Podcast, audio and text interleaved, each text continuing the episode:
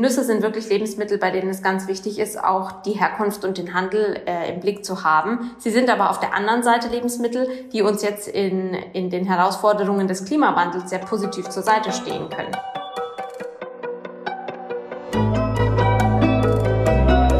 Forever Young, der Gesundheitspodcast vom Lanzerhof. Von und mit Nils Behrens. Nüsse und Samen zählen zu den gesündesten Lebensmitteln. Sie sind eine tolle Ergänzung, gerade in der pflanzlichen Küche, weil sie ein super Eiweißlieferant sind. Darüber hinaus sind sie voller Spurenelemente, Mineralstoffe und verschiedener Vitamine. Nüsse wirken entzündungshemmend und schlank machen sie auch, sehr überraschend. Also ein echtes Superfood. Was welche Nuss kann, wie man sie in die tägliche Küche integrieren kann und was es zu beachten gibt, erklärt mir mein heutiger Gast. Estella Schweizer gehört zu den besten veganen Köchinnen Deutschlands. Die Restaurantfachfrau und Expertin für rein pflanzliche Ernährung ist ausgezeichnete Plant-Based Chef. Ernährung hat sie schon immer fasziniert. Gestartet hat sie mit einem Studium der Humanmedizin. Sie hat fünf Jahre ein eigenes veganes Café in Regensburg betrieben und arbeitet inzwischen als Rezept- und Produktentwicklerin für verschiedene nachhaltige Food-Startups. Außerdem berät sie Hotels und Gastronomie auf dem Weg, klimafreundliche Speisekarten zu entwickeln. Und bei all dem Engagement steht die Nuss im Mittelpunkt. Der hat Estella Schweizer ein eigenes Kochbuch geschrieben, das Nusskochbuch. Das dritte Kochbuch bereits nach zwei Vorgängern, die sie zusammen mit Greenpeace geschrieben hat. Herzlich willkommen, Estella Schweizer. Hallo, schön, dass ich hier sein darf. Estella. Ich freue mich sehr. Ich freue mich auch, dass du da bist und dir die Zeit nimmst. Estella, ich musste sagen, als ich das erste Mal von deinem Nusskochbuch gehört hatte, musste ich noch so an meine Besuche mit meinen Eltern beim Chinesen denken. Da, äh, glaube ich, habe ich immer, äh, das wirst du ungern hören, aber Hühnchenfleisch süß-sauer mit Cashewnüssen bestellt. Und ähm, das war, glaube ich, das erste Mal, wo ich bewusst Nüsse in einem warmen Gericht wahrgenommen habe. Also ich glaube auch in meiner Kindheit gab es auch noch nicht mal große Nüsse im Brot oder sonst irgendwas. Also da waren Nüsse irgendwie eher was, was man dann zu Weihnachten irgendwie mit einem Nussknacker geknackt hat ähm, und dann einzeln verzehrt hat. Aber da waren Nüsse nochmal in einer ganz anderen Kategorie. Du hast jetzt ein komplettes Kochbuch geschrieben, wo über 80 Rezepte drin sind äh, und kein einziges ist ohne Nuss. Also das ist ja schon echt beeindruckend. Von daher muss das weit über die Hähnchen süß-sauer mit Cashewnüssen hinaus sein und Hähnchen findet sowieso nicht statt, weil es ja ein veganes Kochbuch ist. Aber trotz allem, meine erste Frage ist, wie kommt man dazu, ein ganzes Kochbuch zum Thema Nüsse zu entwickeln? Ja, ein kurzer Schwenk, was ich in dem Zusammenhang jetzt sehr charmant finde, ist dein Beispiel mit dem Rezept Hähnchen süß-sauer mit Cashewnüssen in der Soße äh, spiegelt genau wieder, was mein, was mein Credo in Sachen Kochen mit Nüsse ist. Die Nuss ist eine, eine Gewürz-, eine Geschmacks-, eine kulinarische Mehrwertzutat. Und bei diesen 80 Rezepten gibt es nur wenige, die Nüsse in einem großen prozentualen Anteil enthalten. Aber um auf deine Frage, also da können wir auch gleich noch dazu eingehen, warum das so ist. Auf deine Frage zu antworten, was hat mich motiviert, ein Nusskochbuch zu schreiben?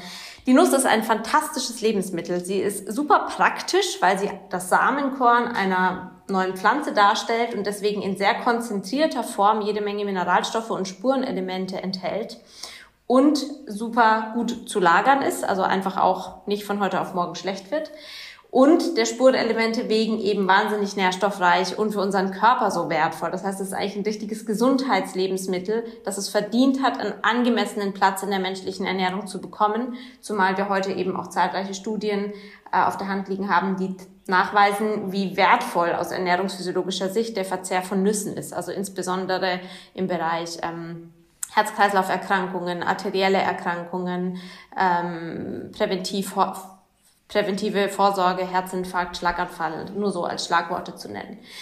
Und dann ist die Nuss natürlich darüber hinaus ein sehr ähm, heikles Lebensmittel mit einem spannenden Hintergrund, wie Kaffeebohnen und Bananen zum Beispiel auch. Das heißt, die Nüsse sind wirklich Lebensmittel, bei denen es ganz wichtig ist, auch die Herkunft und den Handel äh, im Blick zu haben. Sie sind aber auf der anderen Seite Lebensmittel, die uns jetzt in, in den Herausforderungen des Klimawandels sehr positiv zur Seite stehen können.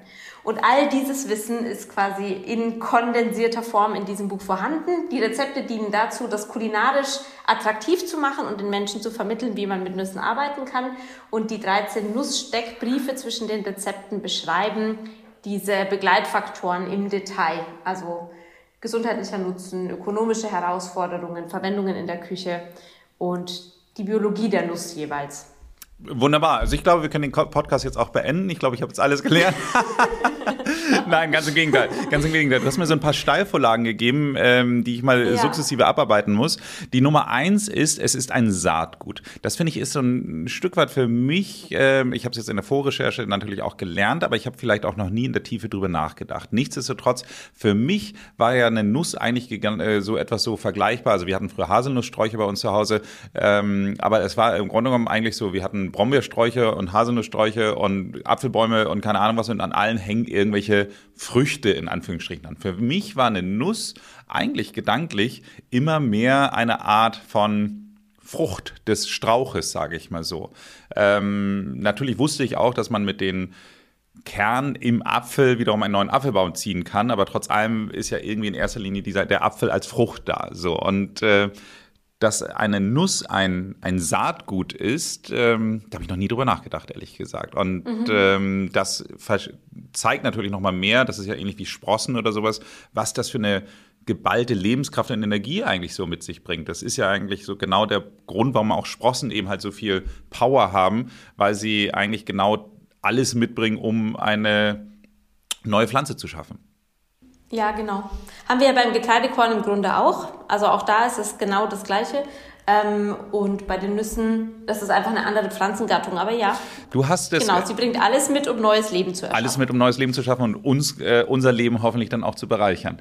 Du hattest schon gesagt, ja. du hast von 13 Nüssen, um ähm, die zweite Steuervorlage zu verwenden, 13 Nüssen gesprochen, die du in deinem Buch eben halt behandelst. Das heißt also, könnte man auch einfach sagen, pff, Gott, ich esse einfach am liebsten, sage ich jetzt mal, äh, Cashewnüsse, um bei meinem Einstiegsbeispiel zu bleiben. Ähm, und damit decke ich eigentlich schon die Power der Nüsse ab. Äh, wahrscheinlich nicht. Äh, deswegen würde mich mal einfach interessieren, wie unterscheiden Sie, beziehungsweise was können Sie oder können Sie nicht? Und hast du vielleicht auch ja. favorisierte Nüsse? Ja, natürlich habe ich auch favorisierte Nüsse. Also im Grunde ist es natürlich schon so, ähm, wir leben in einem totalen äh, globalen Handelsreichtum. Das heißt, wir haben eine wahnsinnig vielfältige und abwechslungsreiche Ernährung zur Verfügung. Aber wir könnten theoretisch natürlich auch nur ein, zwei Nusssorten essen wenn wir wollen. Ne? Das tut dem Ganzen keinen Abbruch. Die sind dann unterschiedlich, ähm, unterschiedlich aufgestellt vom Mineralstoff- und Vitalstoffprofil und so. Jede Nuss ist natürlich individuell verschieden, aber ähm, Nüsse sind sind per se, also jede, jede ist für sich wertvoll. Mal ganz kurz der Begriff der Nuss. Die Nuss beschreibt eigentlich botanisch gesehen einen, einen Kern, der von drei vollständig verschlossenen Samenhüllen umgeben ist. Und das trifft nur auf die Haselnuss, die Macadamia, die Marone, das Hanfnüsschen und seit neuesten biologischen Erkenntnissen auf die Walnuss zu. Die Walnuss hat nämlich bis davor zu den Steinfrüchten gehört. Da ist der biologische, die biologische Definition ein bisschen anders. Und zu den Steinfrüchten gehört die Pekanuss, die Paranuss, die Kokosnuss. Ähm, welche sind denn jetzt noch übrig? Die Mandel. Ähm, Hat eine Cashew schon? Die Cashew, genau. Und dann gibt es Grasgewächse, da gehören die Erdmandeln dazu zum Beispiel. Was sind Erdmandeln? Das ist, was wir, Erdmandeln, Tiger Nuts. Ah. Tiger Nuts. Das sind Erdmandelmehl, gibt's im Bio, im Bio-Bereich jetzt mehr und mehr. Was mit der Erdnuss, das ist, ist glaube ich, gar keine Nuss, ne? Genau, und die Erdnuss ist eine Hülsenfrucht. Mhm. Die Erdnuss gehört eigentlich zu der Gruppe Sojabohnen, Erbsen, Linsen und so weiter mit dazu.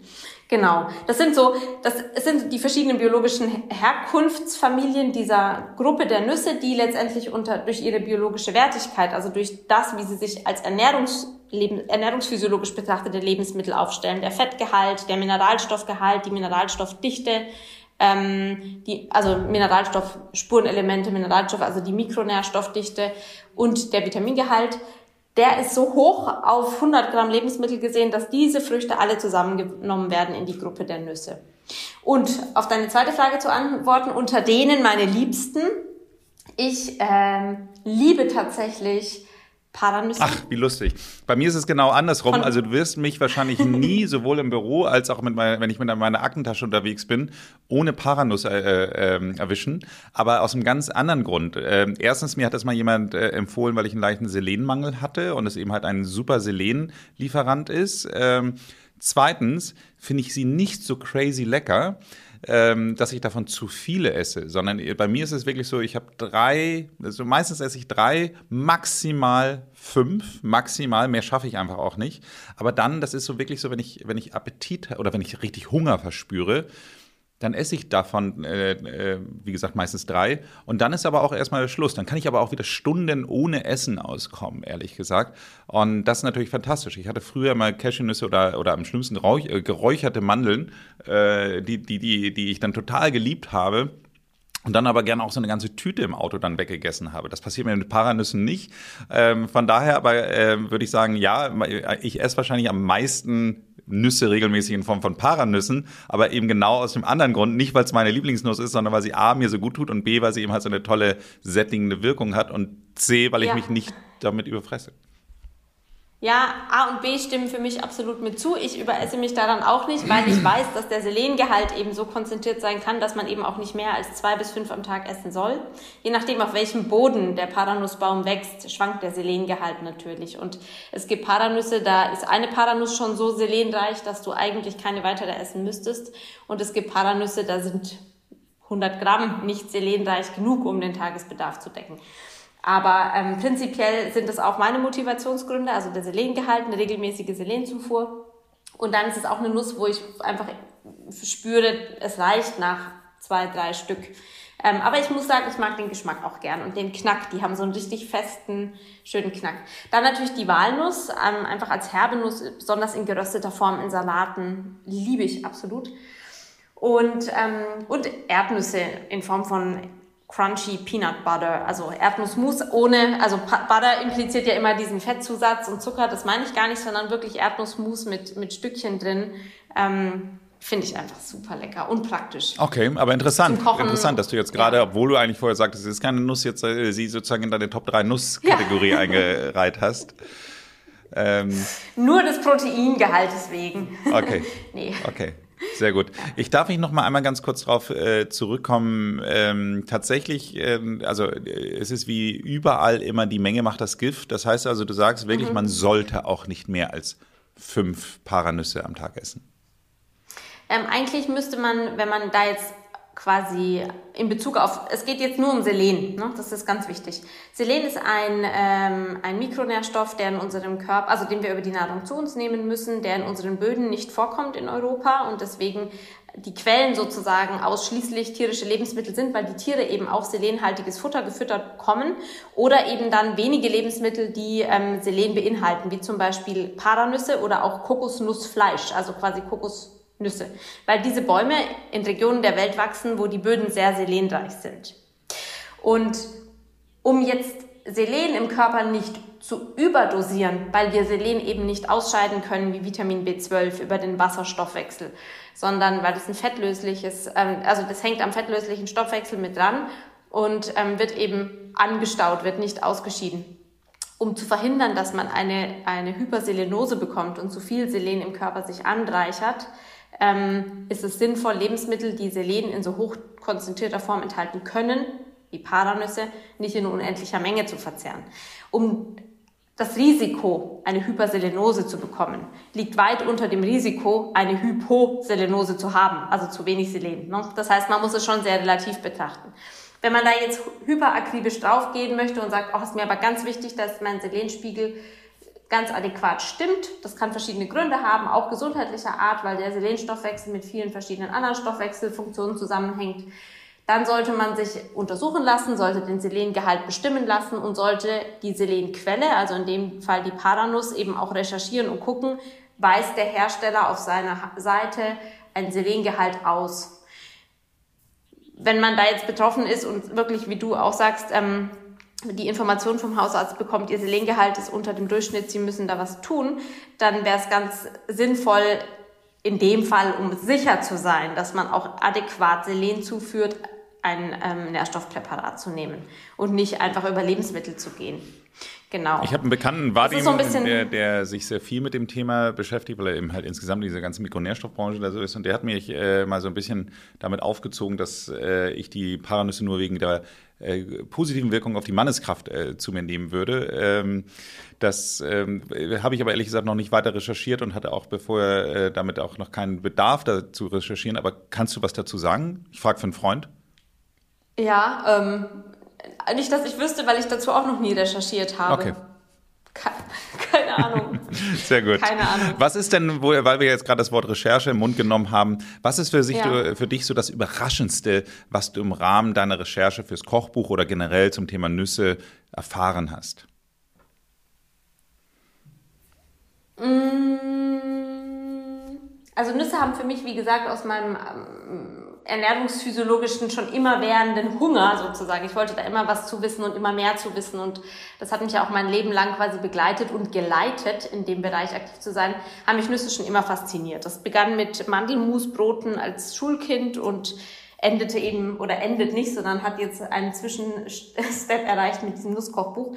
Und was mich aber tatsächlich wahnsinnig ähm, bewegt hat, war, als ich angefangen habe, äh, in Teilzeit bei Fairfood zu arbeiten hier in Freiburg, die eben mit Nüssen handeln, dazu zu lernen, dass es gerade im Bereich Nüsse nicht wichtig, nicht nur wichtig ist, auf biologisch hergestellte oder biologisch erzeugte und gehandelte Ware zu achten, sondern den Fairtrade-Aspekt mit hineinzudenken. Weil, also bleiben wir bei der Cashew, das ist ein schönes Parade, Paradebeispiel. Ähm, Cashews, die, die ein Biosiegel haben, weiß oder sind einfach nachgewiesenermaßen zu Konditionen erzeugt, die ähm, die Bodengesundheit und die Umweltbelastung des Anbaus, der Ernte, der Verarbeitung und so weiter betrachtet. Nicht aber, ob die Menschen, die für diesen Anbau verantwortlich sind, die die Ernte praktizieren, die die Nüsse knacken, am Ende fair bezahlt werden und anständige Lebensbedingungen haben. Das ist einfach nicht beinhaltet. Selbst bei den besten Biobranchen nicht. Und im Bereich der Cashew sieht es zum Beispiel so aus, dass über 60 Prozent der Cashews, die auf dem Weltmarkt gehandelt werden, vom afrikanischen Kontinent kommen. Aber nur 5 Prozent von diesen 60 Prozent werden tatsächlich in Afrika geknackt, also geknackt, geschält, gepielt und dann verpackt und verkauft. Was zur Folge hat, dass die, fünf, also die 95 Prozent von den 60 Prozent, die eben nicht aus Afrika kommen, einfach in ungeschälter Form in großen Containern verschifft werden in asiatische Länder und dort in Fabriken geknackt werden, zumeist maschinell, oder dann von Handarbeit zu wirklich schrecklichen Konditionen. Das sind Bilder, wie man es aus der Textilbranche kennt, wenn Näherinnen äh, Tag und Nacht in eng gedrichten, schlecht belüfteten Räumen eng gedrängt an Nähmaschinen sitzen und da sind Kinder mit dabei und ja, wir brauchen das nicht beschreiben, aber im Cashew-Bereich sieht es ähnlich aus. Und dann kommt dazu, dass Cashews in der in der Schale eine Verbindung quasi haben, die erst durch Rösten oder Erhitzen der Schalenfrucht sozusagen zerfällt. Das heißt, wenn man eine Cashew unerhitzt, und die muss einfach von außen mal Hitze erfahren haben, unerhitzt schält, verätzt man sich beim Schälen im Laufe der Zeit die Hände. Kann man vergleichen, wenn wir Walnussernte haben im Herbst und du gehst über die Felder und sammelst irgendwie fünf Kilo Walnüsse und pulst dann von Hand diese schmauchigen schwarzen Dinger da ab, dann hast du später auch total verklebte Hände und es greift irgendwie die Haut auch an. Und das in potenzierter Form macht dieses Cashewöl ähm, aus der Schale eben auch. Das heißt, die, die jungen Frauen, die dann in diesen Fabriken arbeiten, die haben aufgerissene und wirklich zutiefst verletzte Hände und ähm, da gibt es keine Gewerkschaft und kein Arbeitsrecht und nichts. Und um das zu vermeiden und auch sicherzugehen, dass die Menschen, die die Nüsse anbauen, in diesen afrikanischen Ländern davon leben können, dass diese kleinen Gemeinschaften sich eine Infrastruktur aufbauen, Bildungschancen etabliert werden können, äh, das Gesundheitswesen aufgebaut wird und so weiter, ist es ganz wichtig, dass eben statt jetzt in Dollar gesprochen irgendwie eineinhalb Dollar pro Kilogramm ungeschälter Cashew 10 Dollar, also fast das Zehnfache ähm, pro Kilogramm geschälter Cashew in diesen Ländern landen, statt das eben woanders hin zu kanalisieren. Genau. Und das ist eines der größten Learnings, die ich hatte, als ich bei Fairfood angefangen habe und dann auch für mich irgendwie klar war, boah, ich, ich will der Nuss einen Platz geben. Ich schreibe jetzt da ein Buch zu. Es ist äh, ganz interessant. Wir haben, arbeiten mit einer, einer, auch so einem kleinen Startup in Österreich zusammen, die heißen Vanu, also äh, wanu.at, kann man sich mal anschauen.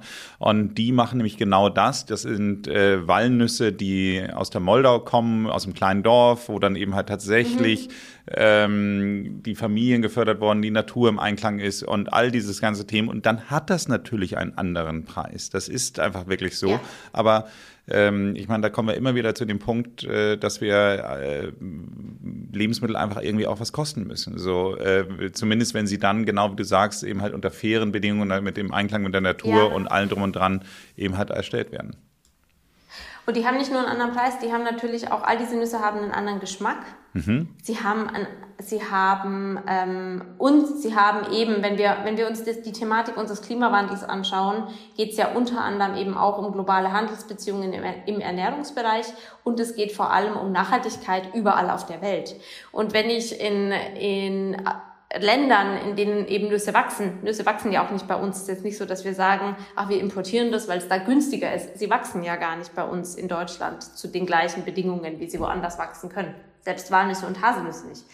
Ähm, dass wir, dass wir da wirklich in, eher in Nachbarschaft denken als in, in Handelsbeziehungen oder in wirtschaftlichen Kontext. Das, was ich bei mir nicht anbauen kann, kann aber jemand anders für mich machen, der neben mir wohnt, im weitesten Sinne. Und natürlich muss ich mitbedenken als Konsumentin, dass auch, dass auch der dort ordentlich arbeiten muss, damit unser gemeinsamer Planet, auf dem wir leben, ne, das ist unser Zuhause, wir haben keinen zweiten, dass der intakt bleibt, dass wir beide, er und ich und die anderen auch, da bleiben können. Und das betrifft eben jetzt die Nuss im Speziellen, aber das betrifft letztendlich alle anderen ähm, Bereiche unseres Zusammenlebens auch. Und wenn man beginnt, sein Denken so zu verändern, dann wird es eine völlig andere Frage. Dann fragt man eben auch indirekt eher, was brauchst du denn oder wie viel Geld brauchst du dafür, damit damit du davon leben kannst, wenn ich dir dieses Produkt abkaufe, statt zu sagen, wie günstig kann ich es haben. Absolut, absolut ja. richtig. Ich würde gerne noch mal äh, zurück zu dem Punkt der Gesundheit kommen. Äh, wir ja. gehen aber gleich auch noch mal auf das Thema Nachhaltigkeit ein, keine Angst. Ähm, du bist ja Veganerin, ich habe dich so vorgestellt. Ähm, warum sind Nüsse insbesondere, wenn man sich rein pflanzlich ernährt, so wichtig? Mhm. Nüsse haben ähm, einen überdurchschnittlich hohen Proteingehalt auf die konzentrierte Form bezogen, äh, gepaart mit wertvollen Fetten, also wirklich unglaublich wertvollen Fetten, weil ähm, eben wir müssen verschiedene Vitamine, Spurenelemente, also zwei großen Gruppen, wir brauchen Makro- und Mikronährstoffe. Makronährstoffe sind einfach die, aus denen unser Körper entweder Energie gewinnen kann oder Substanz aufbauen, also aus Proteinen baut er eben Körpersubstanz auf und, und fördert die Bildung von ähm, allen, ja, letztendlich allen Botenstoffen, die im Körper in irgendeiner Form aktiv sind und wir brauchen eben auch Fette. Und wir brauchen für all diese, für diese drei großen Gruppen ähm, wertvolle, vollwertige Quellen. Und wir brauchen auf der anderen Seite, um dieses Betriebssystem erlaufen zu halten, ähm, kleinteiligere Elemente wie die, Makro, äh, wie die Mikronährstoffe, also Spurenelemente, ähm, Mineralstoffe und Vitamine. Und das ist so, wenn man sich vorstellt, äh, wenn man jetzt keine Ahnung ein Haus baut, aus Holz beispielshalber, dann braucht man die Holzplanken, aber man braucht eben auch Schrauben und man braucht vielleicht Nägel und man braucht irgendwelche kleinen Winkel und so weiter. Und die, diese, diese Mikronährstoffe stellen eben diese kleinteiligen Elemente dar, die es auch braucht, damit der Stoffwechsel funktioniert. Und die Nuss ist einfach im Vergleich. Also wir müssen einfach in, vielleicht in Volumeneinheiten denken. Wenn wir uns ernähren, hat unser Magen nicht unendlich viel Volumen und in, in dem, was der, die Magenmenge quasi auf einmal bekommen kann, muss von allem etwas da sein. Diese, das, was wir zu uns nehmen, soll eben Kohlenhydrate, Fette und Eiweiße enthalten, aber eben auch diese kleinen Werkzeugbestandteile, die wichtig sind, damit alle Stoffwechselvorgänge im Körper gut funktionieren.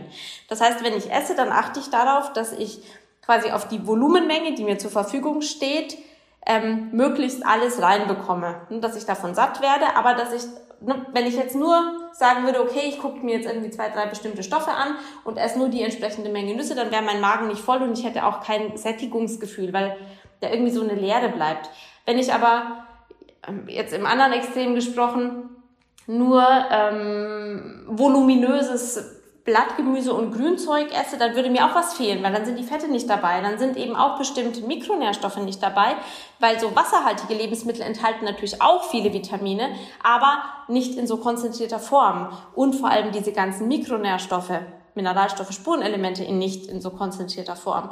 Und wenn ich die, das gleiche Volumen betrachte und sage, oh, ich habe aber einfach Bock auf Fastfood und Junkfood und Süßes und Kuchen und so, dann kann ich natürlich meinen Magen damit auch füllen und habe mit Sicherheit eine adäquate Kalorienmenge zu mir genommen, wenn nicht sogar zu viel. Aber mir fehlen auch diese kleinteiligen Stoffe, um das dann im Körper gut zu verarbeiten und zu verbauen.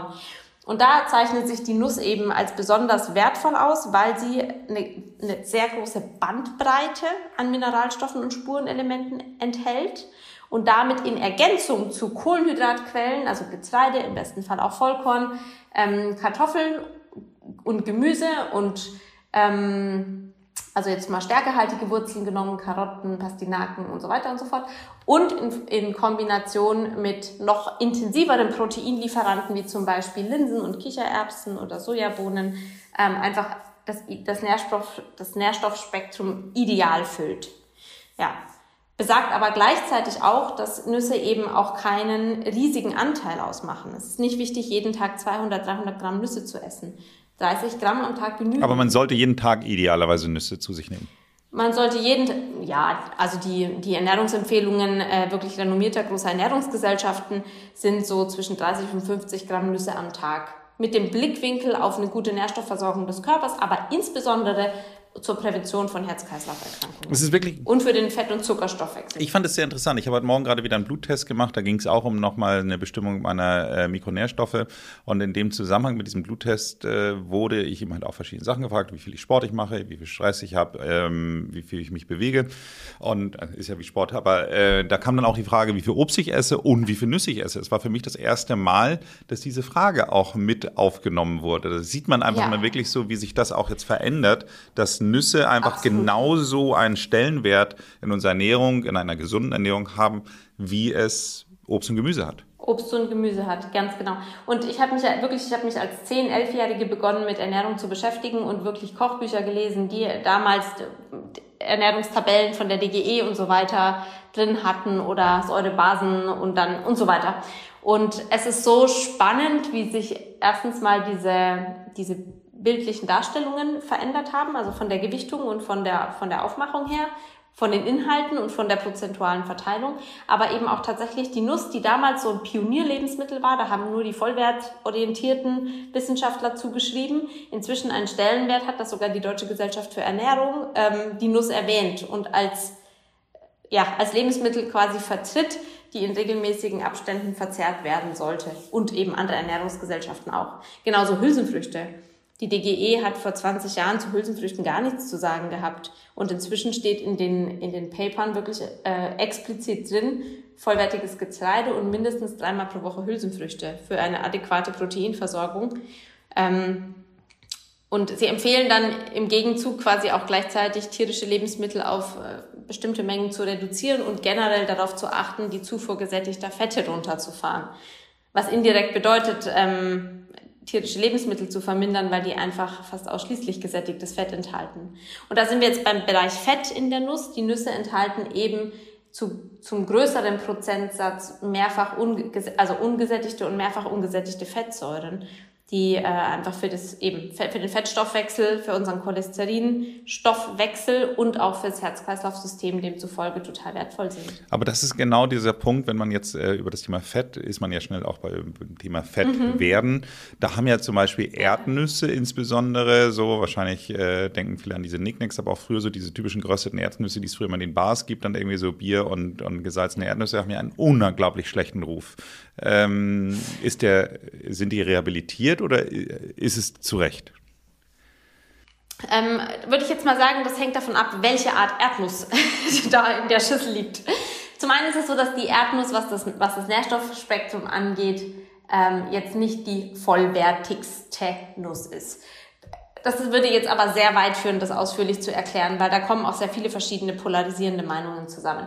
Aber jetzt mal die Erdnuss, so wie du sie beschrieben hast, als Beispiel. Gesalzen und dann noch in Fett geröstet. Ganz oft sind diese Bar-Erdnüsse ja in Sonnenblumenöl geröstet. Das heißt, die saugen vielleicht noch mal ein bisschen mehr Fett auf und Sonnenblumenöl hat jetzt, ist das billigste Fett äh, für, solche, für solche Vorhaben in der deutschen Lebensmittelwirtschaft und ähm, hat kein so tolles Nährstoffprofil. Sonnenblumenöl enthält einfach im Vergleich zu anderen Möglichkeiten wie ein Rapsöl viel zu viel Omega-6. Das heißt, es bringt unseren Omega-6, Omega-3, ähm, unsere Omega-6, Omega-3-Balance im Körper ziemlich aus dem Lot. Ähm, jetzt aber nochmal auf die Nuss und den Fettstoffwechsel ähm, und die Assoziation davon, dick zu werden. Also jede Form von geröstet, in Fett gerösteter, gesalzener Nuss sollte vielleicht nicht unbedingt die Art der Nuss sein, die wir verzehren, sondern naturbelassene Nüsse ähm, und dann eben 30 bis 40 Gramm pro Tag. Und das können auch mal Erdnüsse sein. Das sollten im besten Fall abwechslungsreich alle Nüsse quer durch die Bandbreite sein. Und das Spannende ist, dass es tatsächlich Studien gibt, die sich damit beschäftigt haben, wie sich das Essverhalten und das Körpergewicht von Menschen verändert, die quasi zu einem regulären Speiseplan die Möglichkeit haben, Nüsse dazu zu verzehren. Und die, Vergle also die Gruppe, die eben keine Nüsse bekommen hat, hat erstens mal von Mahlzeit zu Mahlzeit mehr Appetit gehabt als die Gruppe, die Nüsse gegessen hat. Also hat kalorisch theoretisch mehr pro Mahlzeit gegessen und, ähm, und hat mehr Zwischenmahlzeiten eingefordert. Das heißt, genau, das heißt, die, die Vergleichsgruppe oder die Menschen, die eben ähm, die, die Möglichkeit hatten, zu der regulären vorgegebenen Diät Nüsse dazu zu verzehren, haben weniger Zwischenmahlzeiten gegessen, hatten eine stabilere Blutzuckerkurve und haben bei den quasi aufeinanderfolgenden Mahlzeiten kleinere Portionen genommen, weil einfach der Sättigungseffekt länger vorhält, weil das Lebensmittel so komplex ist. Und das führt natürlich dazu, wenn wir diese Insulinpeaks nicht ständig haben, dass, ähm, dass grundsätzlich der Stoffwechsel sich auf einem anderen Level einbalanciert. Also der Insulinpeak macht ja nicht nur Hunger und dann mehr kalorische Aufnahme, sondern der Insulinpeak verändert auch den Stoffwechsel auf zellulärer Ebene in Sachen Einlagerung von, ähm, von Fett oder eben keine Einlagerung von Fett. Und das sind so die Randfaktoren, weswegen Nüsse ähm, provokativ als Schlankmacher dargestellt werden in, in den Kreisen von Menschen, die sich mit Ernährung eben intensiv beschäftigen, weil es eben diesen Nahrungskompensationseffekt gibt und die, den positiven Einfluss auf den Zuckerstoffwechsel, der verschiedene andere Folgen triggert. Ich kann das nur bestätigen. Immer wenn ich meine Paranüsse hatte, merke ich immer, dass ja. ich bei der nächsten Mahlzeit einfach gar nicht so viel essen kann. Also das ist ähm, ja. tatsächlich ja. genau, was du sagst. Also ich habe einfach das Sättigungsgefühl setzt viel, viel früher ein und ich kann einfach nicht so viel essen, wie ich sonst gern würde. Jetzt gibt es aber auch Menschen, die Nüsse gar nicht vertragen, weil sie allergisch sind. Gibt es äh, trotzdem Nüsse, die sind, ich sag mal, mehr Allergien hervorrufen und welche, die vielleicht mhm. durch die äh, vielleicht es so gut wie gar keine Allergien gibt? Ja, also die, die Nüsse mit dem größten Allergenenpotenzial sind wahrscheinlich tatsächlich die Erdnüsse, weil die so nah an der Sojabohne, also an der Soja, an Soja dran sind als Hülsenfrucht. Ähm, ich hätte jetzt die Haselnuss erwartet, ehrlich gesagt, aber okay.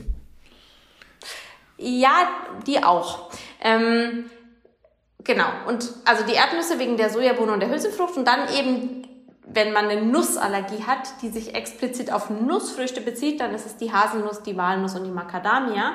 Und dann gibt es ganz selten auch Menschen, die haben einfach eine, eine Allergie, die für diese Menschen quasi eine Nussallergie darstellt und reagieren aber sensibel auf Cashews, vertragen aber Haselnüsse und Walnüsse wunderbar. Und das ist, finde ich, total spannend, weil ich da auch schon zu recherchiert habe gerade in, in Bezug auf meine, auf meine Arbeit als Beraterin für Gastronomen, die dann sagen, naja, aber wenn wir jetzt so viel mit Nüssen machen in der Küche, diese ganzen Nussallergiker. Prozentual gesehen sind in Deutschland tatsächliche medizinisch nachgewiesene Nussallergiker sind nur wenige Prozent, also zwischen zwei und vier Prozent, je nachdem, welche Quellen äh, man hat, weil ähm, das was sehr subjektiv ist. ist. Menschen stellen nach dem Verzehr von einer bestimmten Nuss zum Beispiel fest, dass es irgendwie ein bisschen bitzelt im Mund und denken dann, ah, vertrage ich nicht so gut. Das Wording dahinter ist dann aber, nee, kann ich nicht essen, ich habe eine Allergie. Die echten Allergiker, die nachgewiesen sind, wirklich mit, mit körperlichen Symptomen und ähm, einem, einer allergischen Reaktion, die sich auch auf, ähm, im Blut nachweisen lässt, sind eben sehr wenige Prozent. Und dann ist es noch so, dass die eben sehr unterschiedlich sind. Also da gibt es welche, die sind eben gegen Haselnüsse allergisch und dann wirklich allergisch mit einer körperlichen Reaktion oder gegen Erdnüsse. Aber meistens sind das zum Beispiel jetzt nicht zusammenfallende Gruppen, die grundsätzlich all diese Früchte nicht vertragen. Ähm, genau. Und ich habe in meiner Zeit im, als Gastronomin und wir haben wahnsinnig viel mit Nüssen gearbeitet. Also wir hatten in vielen Speisen Nussprodukte, Nussmus als Emulgator oder Sahneersatz oder so mit drin und dann natürlich auch mit Nüssen gebacken und, ähm, und unsere Desserts so zubereitet der Anteil an Menschen, die gesagt haben, oh, das kann ich nicht essen, weil ich vertrage keine Cashew oder ich vertrage keine Mandeln oder ich kann keine Haselnüsse essen oder gefragt haben, sind da Erdnüsse drin, war auf die gesamte Menge der Gäste gesehen doch relativ gering. Okay. Also es ist jetzt nicht so, dass es eine, eine super große Gruppe darstellt. Genau. Aber es gibt sie. Und um das Buch jetzt noch, um das zu Ende zu bringen, ähm, man kann, wenn man jetzt zum Beispiel eine Sorte Nuss nicht verträgt, ja auch auf andere Nüsse umsteigen und hat trotzdem den ernährungsphysiologischen Mehrwert. Also wenn ich keine Haselnüsse und Walnüsse vertrage, kann ich immer noch Mandeln und Cashew essen. Und du hattest ja auch gefragt, welche Nüsse den Allergen, den wenigsten Allergenen, ähm, das wenigst allergene Potenzial haben. Das sind wahrscheinlich Mandeln tatsächlich. Interessant. Die haben einfach, sind wahnsinnig bekömmlich in jeglicher Hinsicht. Genau. Und man kann natürlich, wenn man jetzt Nüsse in Rezepten hat, diese Rezepte äh, zum Großteil auch einfach ähm, mit Samen und Saaten umsetzen. Also quasi die Menge Nüsse durch Sonnenblumenkerne, Kürbiskerne und ähm, Hanfsaat ähm, ersetzen und dann so backen und kochen. Und das funktioniert auch sehr gut und schmeckt auch lecker. Ein bisschen herber zum Teil, aber auch sehr, sehr fein. Sehr gut, sehr gut. Ja, ich habe äh, bei mir gibt's zu Hause, wenn ich äh, irgendwelche Feierlichkeiten habe, gibt's immer Nussschnaps. Ähm, schöne Grüße an Astrid Bleker an dieser Stelle, die freut sich immer besonders auf den Nussschnaps bei mir. Und ähm, meine andere Nachbarin, also Astrid ist eine Nachbarin, die freut sich auf den Nussschnaps und meine andere Nachbarin Fuxi, äh, die wiederum sagt immer, sie hätte eine Nussallergie. Äh, von daher ähm, müsste man jetzt tatsächlich nochmal hinterfragen, das werde ich an dieser Stelle auch dann nochmal nachholen, ähm, ob es wirklich eine richtige Allergie ist oder ob es eben halt tatsächlich, wie du sagst, eher eine ähm, latente Unverträglichkeit ist. Dann müsste man diese ganze genau. Sache nochmal hinterfragen. Ja, und vor allem, du musst dir überlegen bei der Schnapsherstellung. Ich weiß ja nicht, was du genau für einen hast. Ein Haselnussgeist wahrscheinlich oder ein Walnussgeist? Ähm, unterschiedlich, ehrlich gesagt. Also meistens über Haselnussbasis, okay. ja weil ähm, ein Schnaps wird nicht auf Haselnussbasis hergestellt. Also hängt davon ab, heißt der Schnaps oder heißt beides, der Geist? Beides, Also ich mache, äh, mal gibt's den Frangelico, ach, äh, weiß gar nicht, ob man hier, na, na egal. Auf jeden Fall, manchmal gibt's den Frangelico, das ist ein äh, Haselnusslikör. Äh, der ist mir aber immer so ein bisschen zu klebrig und äh, deswegen gibt's den immer nur mit ein bisschen Limette. Und äh, dann über, jetzt kommen wir echt von den Gesundheitsthemen ab. und äh, wenn ich aber eine Möglichkeit habe, einen guten Haselnuss-Schnaps zu bekommen, äh, da äh, hat der Freund von mir, Holger Düker, der hat einen, einen von Gin Lago, äh, macht einen sehr schönen äh, Haselnuss-Schnaps, aber das ist dann wirklich einer, der ist 40-prozentig und ähm, das ist dann ja. richtiger und, Schnaps. Und der enthält halt gar keine Haselnuss, weil, weißt du, allergisch sind wir gegen das Protein der Haselnuss schlussendlich und andere zelluläre Verbindungen. Und so ein Haselnuss-Schnaps oder Haselnussgeist wird hergestellt, indem Haselnüsse in Schnaps eingelegt werden und dann wird das sozusagen nochmal gebrannt. Dann ist nur der intensive Geschmack mit dabei. Und die Trägersubstanz ist in der Regel ein Getreideschnaps, also aus, entweder aus Kartoffeln oder aus Getreide hergestellt. Und, ähm, wir sollten jetzt zeitnah, wir sollten jetzt zeitnah auf die Gesundheitsschiene zurückkommen. Äh, aber äh, wenn Frau Fuchsi das hört, schöne Grüße, schöne Grüße hier an dieser Stelle. Du wirst auf jeden Fall das nächste Mal von mir einen Haselnuss-Schnaps bekommen. So, ja. äh, lass uns doch mal, äh, du als Veganerin weißt es vielleicht nicht, aber äh, grundsätzlich vielleicht schon mal gehört. Es gibt ja die sogenannten Muschelmonate. Das heißt also, die immer die Monate mhm. mit R drin sind doch, die. Weiß ich. Äh, Meine Mama ist Muschelliebhaberin. Okay. Ähm, ja. Gibt es auch Saison für Nüsse? Ähm, nicht so richtig, weil Nüsse, also beziehungsweise natürlich gibt es äh, Ernteperioden in den jeweiligen Ländern, in denen die bestimmten, die jeweiligen Nüsse reif werden und dann geerntet werden müssen und getrocknet werden. Aber danach sind sie einfach wie, wie bei Getreide auch ähm, in getrockneter Form langfristig verfügbar und auch mindestens ein, zwei Jahre haltbar. Und wenn sie dann eben noch geröstet werden oder zu Mousse verarbeitet, dann verlängert sich die Haltbarkeit demzufolge auch immer noch mal. Das heißt, es gibt bestimmte Zeiten, zu denen bestimmte Nüsse reif werden. Ja, das kann man so sagen. Und jetzt zum Beispiel auf die Paranuss bezogen, weil wir sie jetzt schon mehrfach bemüht haben. Ähm, das ist im bolivianischen, brasilianischen Regenwald genau in der Zeit, in der auch ähm, Fußball äh, gespielt wird? Der, die, die, nee, die, Regen, die Regenzeit eintritt was die Ernte relativ schwierig macht und das Ganze sozusagen auch wirklich ähm, insofern erschwert, dass die Nüsse eben in der Zeit geerntet werden bei der Ernte feucht werden durch den Regen, dann relativ zeitnah in die Trocknungsstellen gebracht werden müssen und dort getrocknet werden.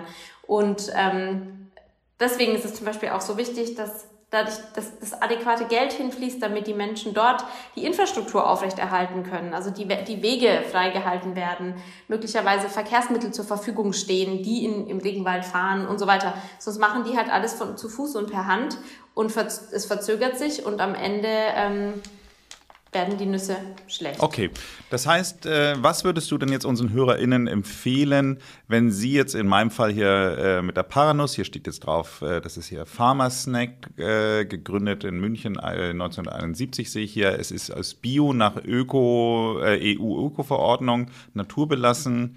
Ähm, weiß ich jetzt, ob es den Leuten da gut ging, die, die geerntet haben oder also im Grunde müsstest du jetzt bei Pharmasnack mal auf die Homepage gehen und gucken, ob die irgendwo etwas über ihre Herkunftsquellen schreiben und herausfinden, ob die, ähm, die Herkunftsländer beziehungsweise die Zulieferer, also so große Unternehmen wie Pharmasnack hat wahrscheinlich Zulieferer, ob die Zulieferer denn ähm, fair handeln, also faire Preise bezahlen, irgendeine Zertifizierung nachweisen können oder nicht. Und ähm, Eben Fairfood, mit denen, mit denen ich viel zusammenarbeite, die haben auf ihrer Homepage zu jeder einzelnen Nuss die Kooperative genannt und die Organisation, mit der jeweils zusammengearbeitet wird, die vor Ort eben diesen, den, den Handel abwickelt und die, die Bauern betreut und die Produktion eben begleitet. Und wir haben eigene Kooperativen. Also wir arbeiten, haben selber in Kontakte oder eine, sind dabei, eine Kooperative aufzubauen für Macadamia in Ruanda und für Cashews in Nigeria. Ähm, die Cashew, die, die nigerianische Kooperative existiert schon relativ lange. Da sind wir gerade dabei, die wirklich auch zertifizieren zu lassen, Bio und Fairtrade, weil auch selbst wenn die Farmer dort so arbeiten, dann braucht es ja diese Zertifizierungen und die Auflagen dafür sind ziemlich ähm, detailliert und zum Teil auch einfach teuer, weswegen viele, viele Menschen eben diese Zertif oder viele, viele Initiativen oder Produzentinnen diese Zertifizierungen auch nicht haben. Aber gerade bei so großen Unternehmen wie jetzt hier ähm, Pharmasnack oder sämtliche Marken, die man im Lebensmitteleinzelhandel so findet, ähm, könnte man eben bei den Firmen auf die, auf die Seiten gehen und hinterher recherchieren und mal gucken, was wird denn dazu beschrieben oder wird überhaupt was dazu beschrieben und sich einfach ein bisschen belesen. Okay.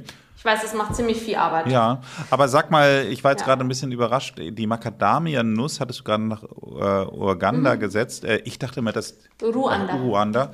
Ähm, Ruanda. Ich dachte immer, dass das ähm, in erster Linie aus Hawaii kommt, ehrlich gesagt. Das habe ich früher mal in meinem Englischreferat, was ich irgendwie in der 10. Klasse halten musste, über, über Hawaii, habe ich gelernt, dass das eigentlich ein hawaiianisches Produkt ist. Das heißt also, auch das wird schon weltweit angebaut? Ähm, genau, die Macadamia, die hat, also Macadamia kommen, ich glaube, ganz ursprünglich aus Australien. Okay. Und je nachdem, wo auf der Welt die klimatischen Bedingungen adäquat sind, konnte man die Bäume halt dann eben auch anbauen. Und so hat die ihren Weg gefunden. Ähm, ja. Okay. Und die wird mit Sicherheit auch noch auf Hawaii angebaut. Sie wird auch in Australien angebaut. Sie wächst aber auch wunderbar in Ruanda. In Ruanda. Alles klar. Ich sage mal, meine letzte Frage im Podcast ist immer die, du noch einen letzten Tipp für unsere HörerInnen hast. So, ich finde, du hast schon wahnsinnig viele Tipps gegeben, du hast schon sehr viel Wissen geteilt, aber gibt es irgendwas, was ich vielleicht nicht gefragt habe oder wo du sagen würdest, Mensch, an dieser Stelle möchte ich das hier gerne nochmal mit meinen HörerInnen teilen? Ja. Ja, ähm, ich bleibe jetzt einfach ganz genau beim Thema und auch bei dem Buch tatsächlich die Nuss in die Küche mitzunehmen als, als herzhafte Geschmackszutat ähm, um sie in gerösteter, gehackter, gewürzter Form in Salate, in Currys, in Suppen oder Aufsuppen, in Getreidegerichte hineinzumischen und sie einfach mal aus diesem exklusiven Bereich Frühstück oder Snack oder Weihnachtsbäckerei rauszuholen und neu zu denken, weil ähm, es einfach wahnsinnig lecker schmeckt. Es ist so unglaublich köstlich und auch Nussmus als wirklich als Emulgator mit bisschen Wasser glatt gerührt als Sahneersatz oder um ja, eben auch ein Curry oder eine Suppe mal anzudicken, eine Salatsauce zu machen, statt extrahiertes Öl zu verwenden, das ja wirklich nur noch das Fett beinhaltet, Nussmusse oder Sesam, also eben auch Saatenmusse zu nehmen, um Salatsoßen zu machen. Es ist einfach, es sind so viele kulinarische Entdeckungen verborgen in diesen Möglichkeiten, die ich, die ich wirklich niemandem vorenthalten möchte und bei denen ich oft denke oder mir einfach wünsche, dass die Menschen mehr, ähm, mehr Mut äh, aufbringen würden, um solche solche kulinarischen äh, Abenteuer zu wagen. Ja, das würde ich den Zuhörerinnen gerne mitgeben. Und du verlinkst ja sicher auch das Buch äh, in den Unbedingt. Shownotes. Das Buch heißt äh, auch ganz einfach das Nussbuch ähm, nach der Autorin Estella Schweizer und äh, wir werden es auf jeden Fall in den Shownotes verlinken. Und ähm, Genau. ja, Und was wir noch verlinken können, ist, es gibt so eine, eine Seite vom Prestel Verlag, in der drei Rezepte einfach mal beispielshalber dargestellt sind. Ähm, die würde ich auch dann dort quasi mit dir noch teilen. Und mit unseren HörerInnen dann an dieser Stelle. Einen Blick hinein, genau. Ausgezeichnet. Ja, eben, mit einem Blick, einen Blick hineinwerfen kann, ganz genau. Ja. Estella, ich sage Dankeschön. Es war ein sehr schönes Gespräch und äh, freue mich, äh, vielleicht irgendwann wieder mal mit dir zu so einem Thema zu sprechen. Ja, fände ich auch schön. Vielen Dank für deine Zeit. Vielen Dank für deine. Liebe Grüße von, vom Süden, von Süden in den Norden. Dankeschön, zur Heimat des Nussschnaps. Ja, ganz genau. Danke, ciao. Mach's gut, Nils. Ja, bis dann. Ciao.